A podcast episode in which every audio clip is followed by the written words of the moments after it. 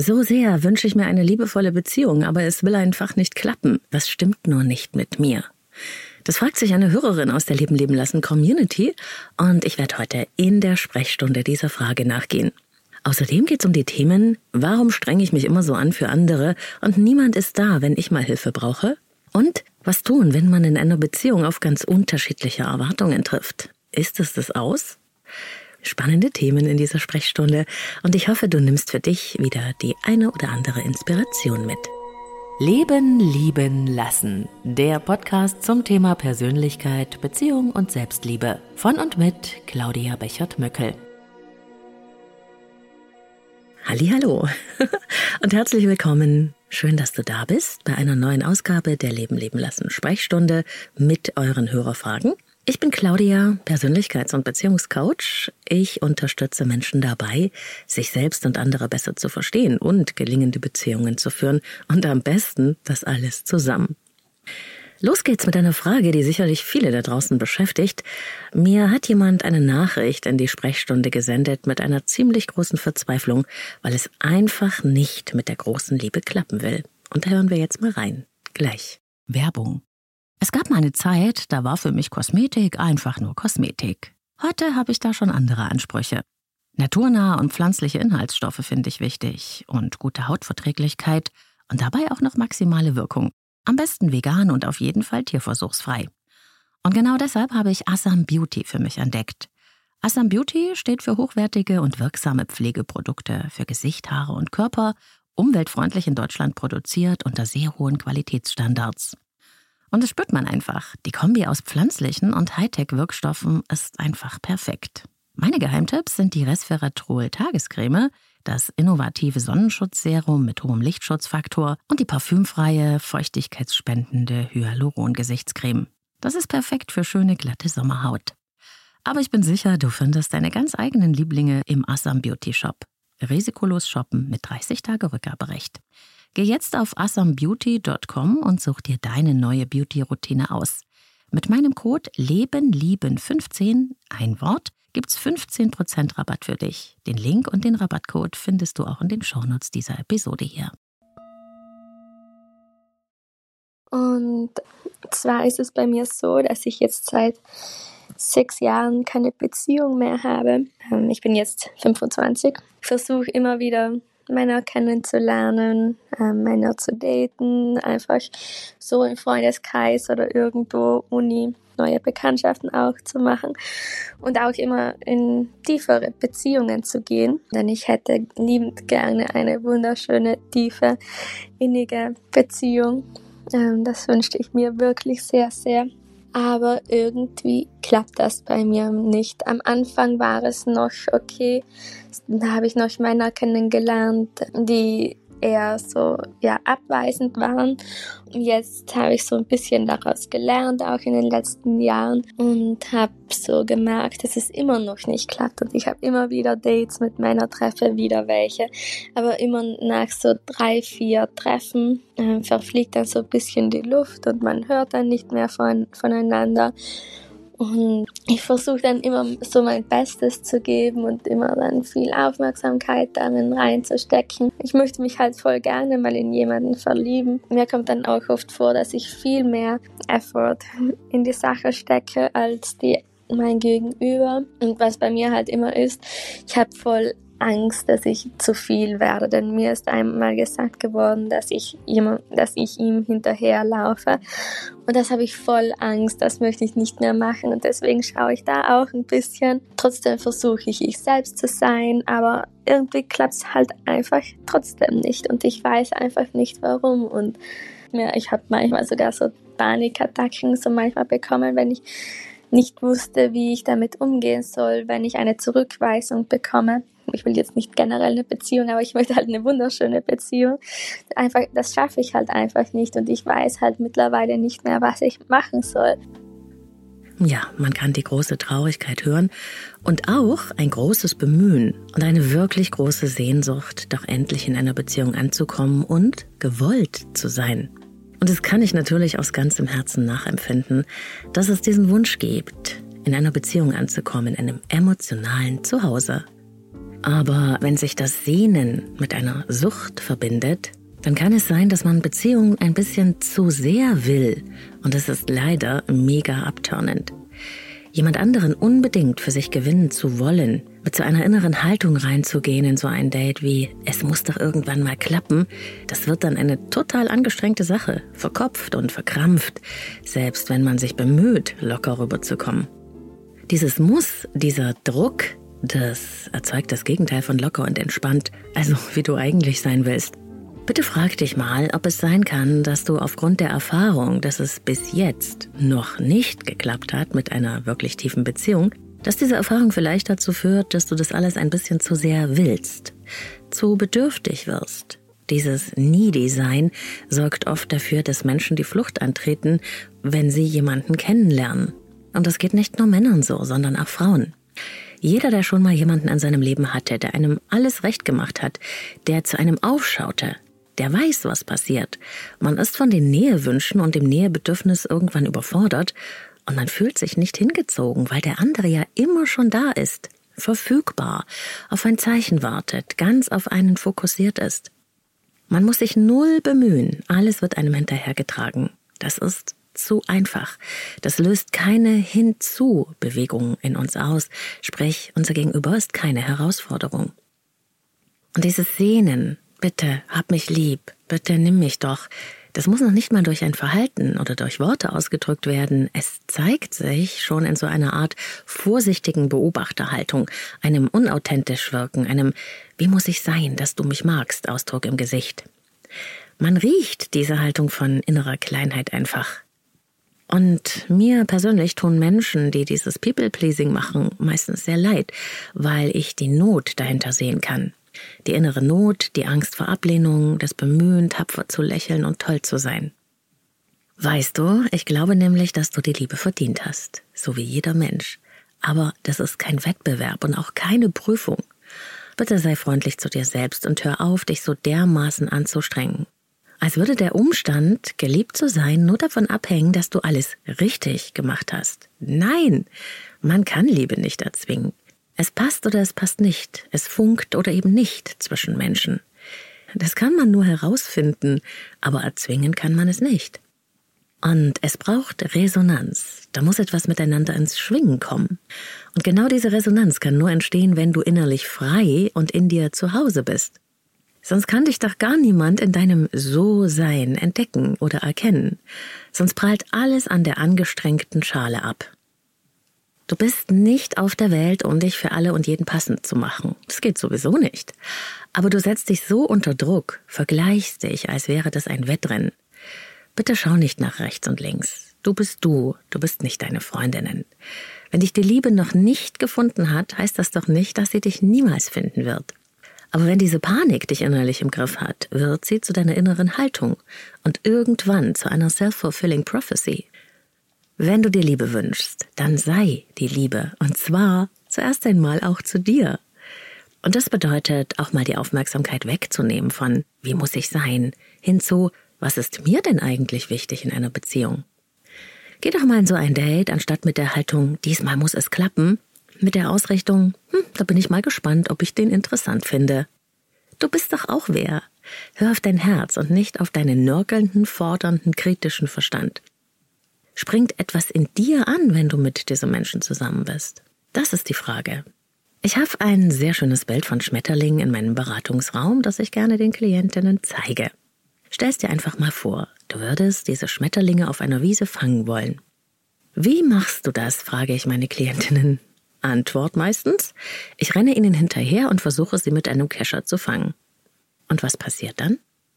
Hm, die Schmetterlinge fliegen weiter. Und du? Ich renne hinterher.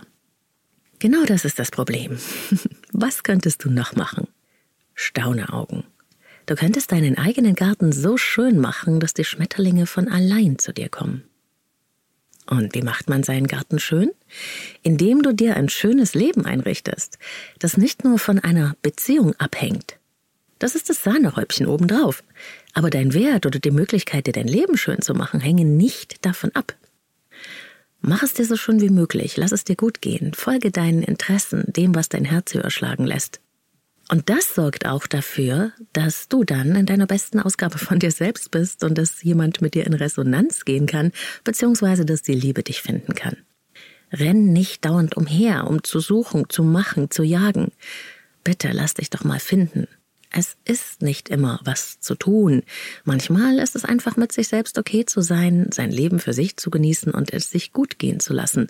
Und dann kann einen auch noch die Liebe finden. Aber wenn ich immer zu hinterherjage, dann bin ich doch nie da, wenn mich etwas finden will.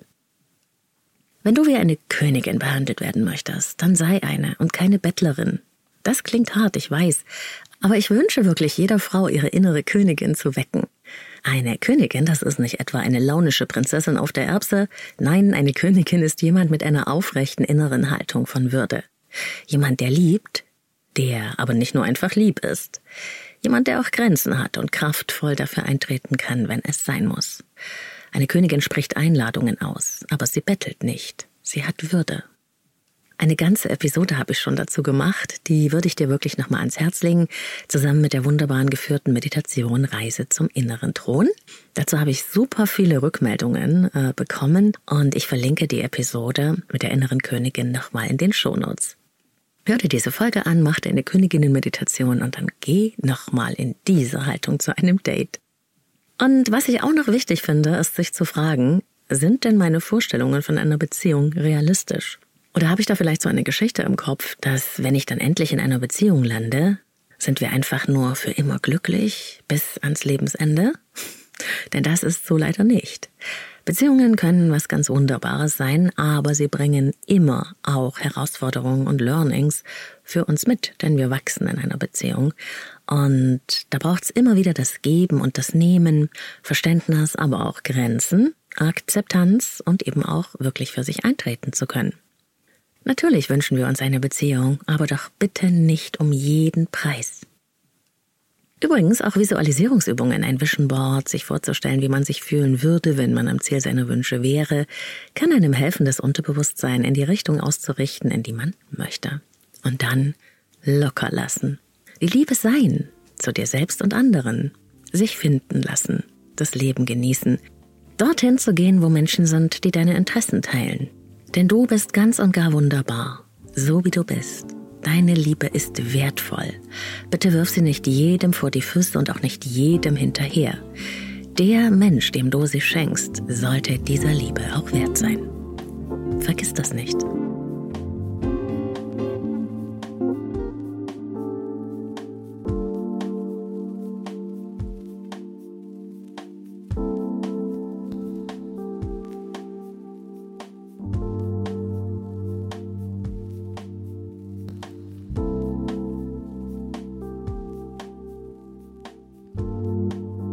Hallo Claudia, ich höre dir sogar zu, allein schon deine Stimme ist so angenehm, was mir seit Jahren ja die Frage aufwirft, warum ich in Beziehungen, vor allem in Liebesbeziehungen, keine Hilfe bekomme. Also ich wecke null irgendwie den Beschützerinstinkt.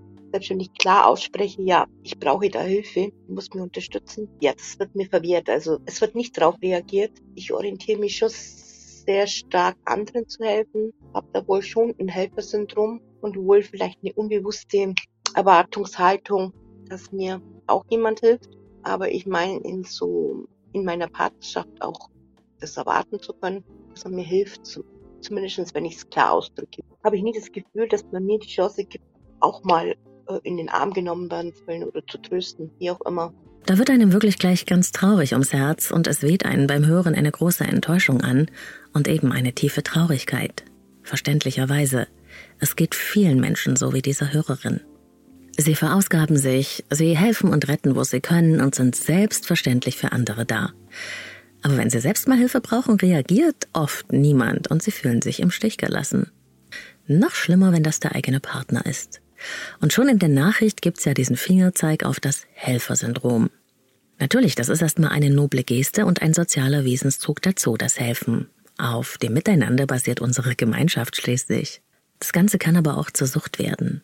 In der Psychologie spricht man dann eben vom sogenannten Helfersyndrom. Das ist so eine Art Aufopferungsfalle. Die Betroffenen fühlen sich nämlich nur dann wertvoll, nützlich und geliebt, wenn sie gebraucht werden und andere auf ihre Hilfe angewiesen sind. Und der Haken an der Sache ist, dass sie bei dieser Aufopferitis meist die eigenen Bedürfnisse hinten anstellen, nicht Nein sagen können. Und so laufen sie Gefahr, ausgenutzt zu werden. Oder sie verzetteln sich, laden sich viel zu viel auf, lassen sich vor jeden Karren spannen und rasen zielstrebig auf ein Burnout oder gar eine Depression zu. Oder eben fühlen sich im Stich gelassen und sind enttäuscht. Das Helfen und Retten müssen hat oft mit den eigenen inneren Mustern und Prägungen zu tun. Überanpassung, Liebe zu verwechseln mit dem sich für den anderen aufzugeben. Und die Frage sollte hier sein, woher kenne ich denn das? Woher kommt mir das vielleicht schon bekannt vor aus meinem Leben? Der Weg zur Co-Abhängigkeit ist hier nicht weit, dass ich vielleicht schon als Kind für meine Eltern oder Geschwister da sein musste und sehr viel Verantwortung übernehmen musste, mir Mühe gegeben habe, hilfreich zu sein, vielleicht weil ein Elternteil krank war oder hilfsbedürftig oder überfordert. Ich helfe, also bin ich wertvoll, so entsteht diese Form der Aufopferung und des sich hinten Anstellens. Dann habe ich mir das Retten regelrecht antrainiert als eine Überlebensstrategie und erst wenn ich das erkenne, kann ich anfangen, aus dieser Rolle des Rettens auszusteigen. Denn der tiefere Grund fürs übermäßige Helfen und Retten liegt gar nicht beim anderen, er liegt bei mir selbst. Ich hoffe dadurch Anerkennung und Liebe zu bekommen, aber genau das passiert selten. Warum? Menschen mit dem Druck des Helfens und Rettens ziehen eben oft Menschen an, die gerettet werden wollen, die hilfsbedürftig sind und es auch bleiben wollen, die ihre eigene Verantwortung nicht nehmen wollen, manchmal auch nicht können, die sich wünschen, dass sich jemand um sie kümmert. Sie nehmen die sogenannte Opferposition ein. Und am Anfang scheint es sowas wie eine Win-Win-Situation zu sein in der Beziehung. Opfer und Retter passen nämlich ganz prima zusammen, denn jeder bekommt erstmal, was er will und was er auch am besten kann. Der Retter verausgabt sich und zeigt so seine Liebe und kümmert sich so wunderbar. Das Opfer kann sich so herrlich versorgt fühlen und muss nicht selbst aktiv werden. Auf Dauer führen solche Beziehungen aber in die Falle. Denn der Retter muss immer nur helfen und retten, das Opfer braucht immer zu Hilfe. Die Rollen in der Beziehung sind fixiert und nicht mehr beweglich. Denn wenn der Retter plötzlich mal Hilfe braucht, müsste ja das Opfer dann selbst in die unterstützende Rolle gehen. Und es kann sein, dass sich dieser Mensch denkt, das ist doch aber hier gar nicht unser Deal. Du bist für mich da, nicht umgekehrt. Das haben wir doch schon immer so gemacht. Diese festgezurrten Rollen und Funktionen sind ein riesiges Problem in vielen Beziehungen, das ich mir auch immer wieder mit den Paaren anschaue, mit denen ich arbeite. In einer lebendigen Beziehung auf Augenhöhe kann man nämlich die Positionen wechseln. Da bin ich mal unterstützend und stark und halte alle Fäden in der Hand, aber ich kann mich auch mal anlehnen und werde dann gehalten. Bekomme Hilfe, wenn ich sie brauche. Diese Dynamik, die Beweglichkeit zwischen verschiedenen Positionen macht die Lebendigkeit der Beziehungen aus. Denn Beziehungen beruhen auf Balancen. Zum Beispiel der zwischen Geben und Nehmen. Ich gebe etwas in die Beziehung hinein, ich engagiere mich, ich bin für dich da, aber ich darf auch erwarten, dass du mir auch den Rücken stärkst, mir hilfst, wenn ich dich bitte. Bin ich zu einseitig beim Geben, stecke ich auch weg, wenn vom anderen weniger kommt. Und so zeige ich, so machen wir das. Ich bin für dich da, aber es ist vollkommen okay, wenn du das nicht bist. Ich kümmere mich um dich und das, was du brauchst, denn das ist meine Form, die Liebe zu zeigen. Mache ich davon zu viel, bekomme ich nicht etwa mehr Liebe, sondern weniger. Ich mache es dem anderen durch die Aufopferung viel zu einfach, bin wie eine umsorgende Mama, und das ist natürlich auch eine super Einladung für Menschen, die versorgt werden wollen, wie schon gesagt. Aber Liebe und Achtung darf man dafür nicht erwarten, denn wer sich aufopfert, der gibt sich ja selbst gar keine Wertschätzung, misst sich selbst wenig Wert bei, ist oft auch grenzenlos in seiner Hilfe. Der Wert dieses Menschen entsteht eher dadurch, gebraucht zu werden. Ist also nicht intrinsisch aus sich selbst heraus, sondern immer vom Gegenüber abhängig und von der Rolle des Helfers. Und ich möchte dich ermutigen, dir folgende Fragen zu stellen, um zu sehen, wie es mit den Balancen in deiner Beziehung bestellt ist. Woran merke ich eigentlich, dass ich geliebt bin? Frage dich auch, anstatt, warum macht er das? Eher, wieso bin ich in einer Beziehung, in der ich nicht auf seine Unterstützung zählen kann? Welche Basis hat diese Beziehung eigentlich wirklich? Was verbindet uns? Fühle ich mich als Mensch, als Frau, als Person gemeint oder geht es hier eher um meine Rolle und Funktion? Lass dir Zeit für diese Fragen und lass sie ein bisschen sacken. Sie sind sehr tief, aber deine innere Wahrheit wird vielleicht schmerzhaft sein, aber dir weiterhelfen. Ich wünsche dir und allen, die am Helfersyndrom leiden, den Mut, Grenzen zu setzen, den Mut, für sich einzustehen, sich selbst erst einmal zu helfen und zu retten und auch über die Rollen und Funktionen der Beziehung nachzudenken. Ich wünsche dir, dass du das zum Thema machst und dass du vielleicht auch bei anderen um Hilfe bittest und vielleicht sogar therapeutische Hilfe, eine Beratung oder ein Coaching in Anspruch nimmst, um mit dir selbst in eine liebevollere Haltung zu kommen. Denn du bist wertvoll, einfach weil du da bist. Du musst dich nicht dafür anstrengen. Diese Erfahrung lohnt sich und der erste Schritt ist immer der, dass du erkennst, dass du das Gute verdient hast, dass du liebenswert bist. Ich empfehle dir auch nochmal reinzuhören in die sehr beliebte Folge zum Opfer-Täter-Retter-Drama-Dreieck. Das geht nämlich genau diesem Thema nach und auch diese Folge verlinke ich in den Show Notes.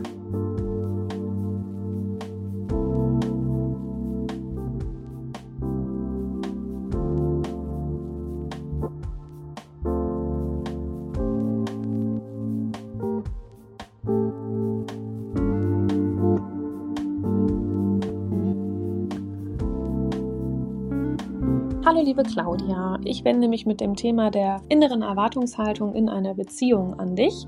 Und ähm, bei mir geht es thematisch tatsächlich jetzt ganz passend um die Vorweihnachtszeit bzw. um die Weihnachtszeit. Mir persönlich ist das eine ähm, sehr wichtige Zeit, die ich sehr genieße.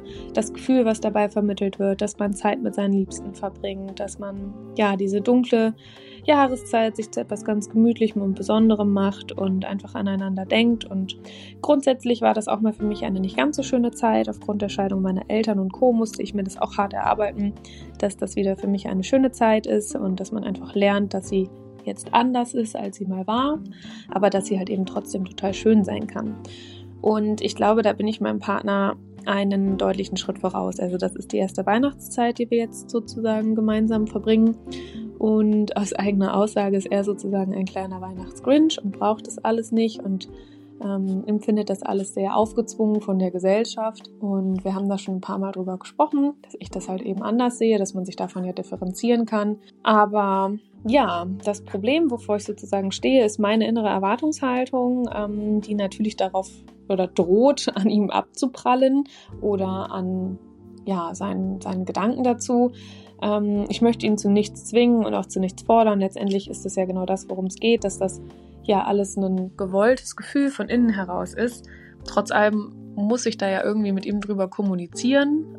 Ich weiß auch für mich, warum er sich davon ähm, distanziert und ich denke, das ist ein ja lange aufgebauter Schutzwall, um halt nicht verletzt zu werden oder an äh, ja vergangene Zeiten zu denken, wo eben auch Dinge anders waren.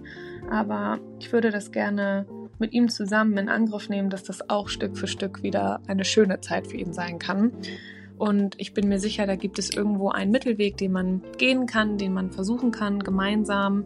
Und ähm, ja, vielleicht hast du ja ein paar Tipps und Tricks für die Kommunikation in der Beziehung zum Thema Erwartungshaltung, wie man damit umgehen kann oder sich selbst dazu bringt, ähm, ja, hier und da einen Schritt vor oder zurückzugehen. Ja, hier merkt man, dass jemand schon tief drin ist im Thema, sich viele Gedanken gemacht hat. Das ist wirklich einfach wunderbar. Und natürlich, es ist okay, Erwartungen zu haben. Ganz egal, ob es um Weihnachten geht oder um ein anderes Thema. Zwei Menschen, zwei Ansichten und manchmal auch zwei Erwartungshaltungen. Warum jemand zu der Meinung kommt, dass Weihnachten eher so was Künstliches ist und sich nicht lohnt, das finde ich erstmal zweitrangig. Denn irgendeine innere Motivation haben wir immer, die uns zu einer bestimmten Meinung oder Haltung bringt. Und wir werden diese Meinung verteidigen, wenn jemand versucht, uns irgendwie zu überreden, uns diese Meinung wegzunehmen oder uns zu sagen, dass wir einfach falsch liegen. Wir ändern unsere Ansichten nur freiwillig und auf diese Freiwilligkeit setzt du ja auch, wie du so schön gesagt hast. Das ist klasse. Jetzt ist es aber auch so, dass du natürlich auch ein Recht hast auf deinen Traum von Weihnachten. Das ist ganz klar. Stellt dir mal vor, ihr sitzt in einem Bus, der durch eure Beziehung fährt. Der eine will ans Meer, der andere in die Berge. Das ist vollkommen okay. Aber wohin fahrt ihr dann jetzt? Eine gemeinsame Route lässt sich am besten übers Verhandeln finden. Sprich deinen Partner an. Sag ihm, dass du ein Thema mit Weihnachten hast, das du gerne mit ihm besprechen möchtest. Und ich empfehle hier sehr gerne, mit den Methoden der gewaltfreien Kommunikation in so ein Gespräch reinzugehen. Das würde hier bedeuten, erst einmal Verständnis zu äußern für seine Sicht anstatt ihn überreden zu wollen. Das könnte zum Beispiel so lauten.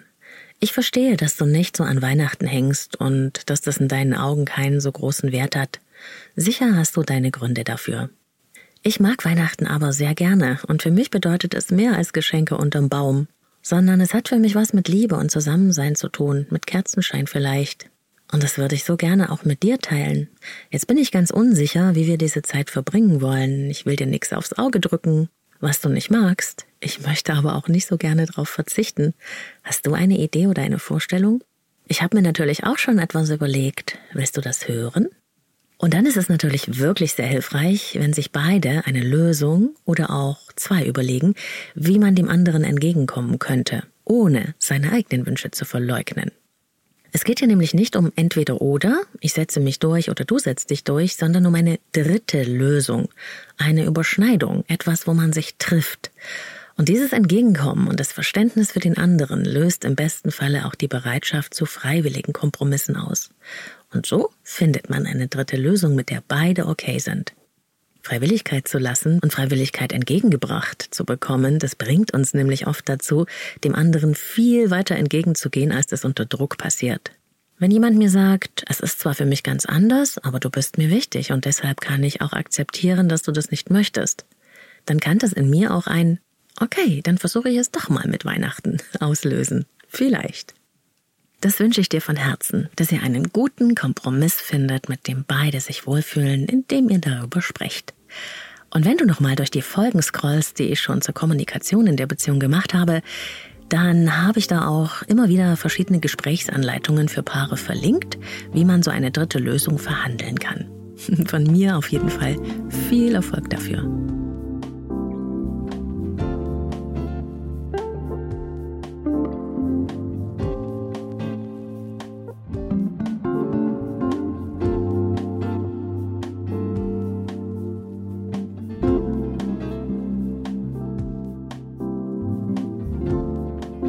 So, ihr Lieben, das war Folge 143, die Leben lieben lassen Sprechstunde mit euren Hörerfragen.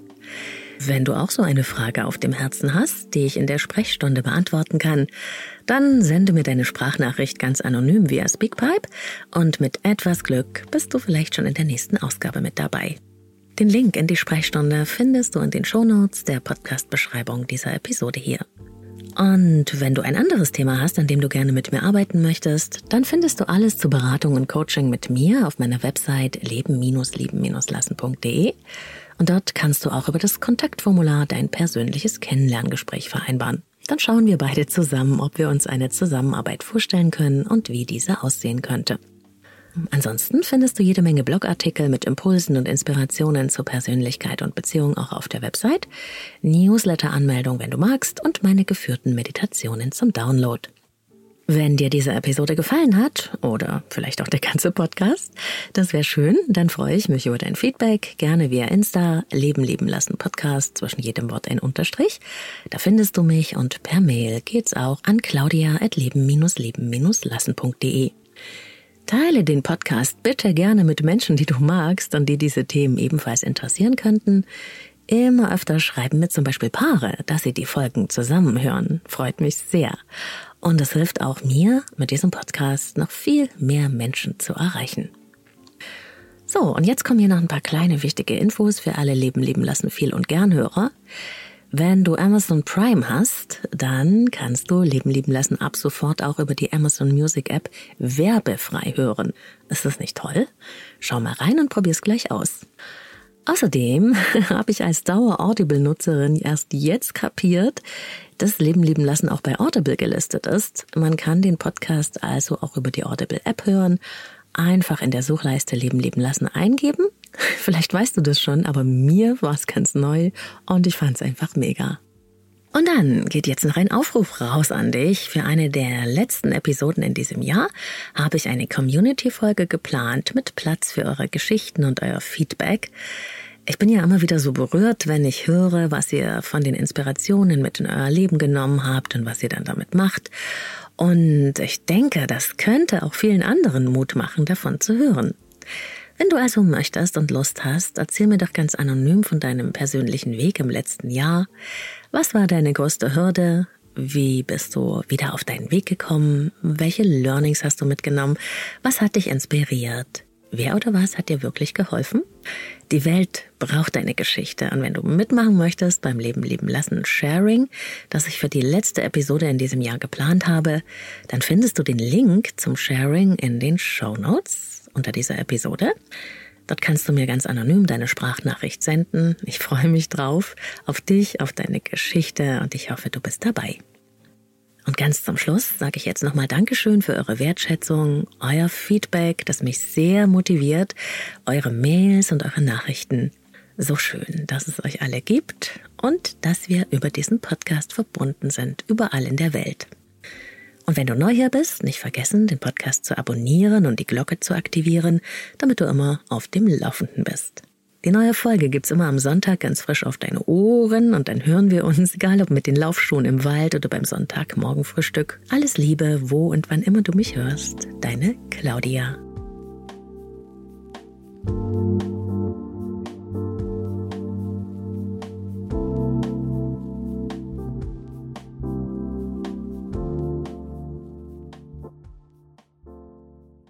Werbung es gab mal eine Zeit, da war für mich Kosmetik einfach nur Kosmetik. Heute habe ich da schon andere Ansprüche. Naturnahe und pflanzliche Inhaltsstoffe finde ich wichtig und gute Hautverträglichkeit und dabei auch noch maximale Wirkung. Am besten vegan und auf jeden Fall tierversuchsfrei. Und genau deshalb habe ich Assam Beauty für mich entdeckt. Assam Beauty steht für hochwertige und wirksame Pflegeprodukte für Gesicht, Haare und Körper, umweltfreundlich in Deutschland produziert unter sehr hohen Qualitätsstandards.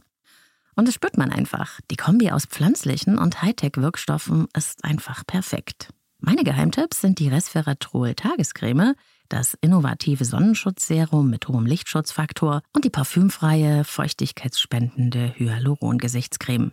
Das ist perfekt für schöne, glatte Sommerhaut. Aber ich bin sicher, du findest deine ganz eigenen Lieblinge im Assam Beauty Shop. Risikolos shoppen mit 30 Tage Rückgaberecht.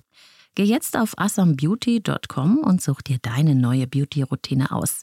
Mit meinem Code LebenLieben15, ein Wort, gibt's 15% Rabatt für dich. Den Link und den Rabattcode findest du auch in den Shownotes dieser Episode hier.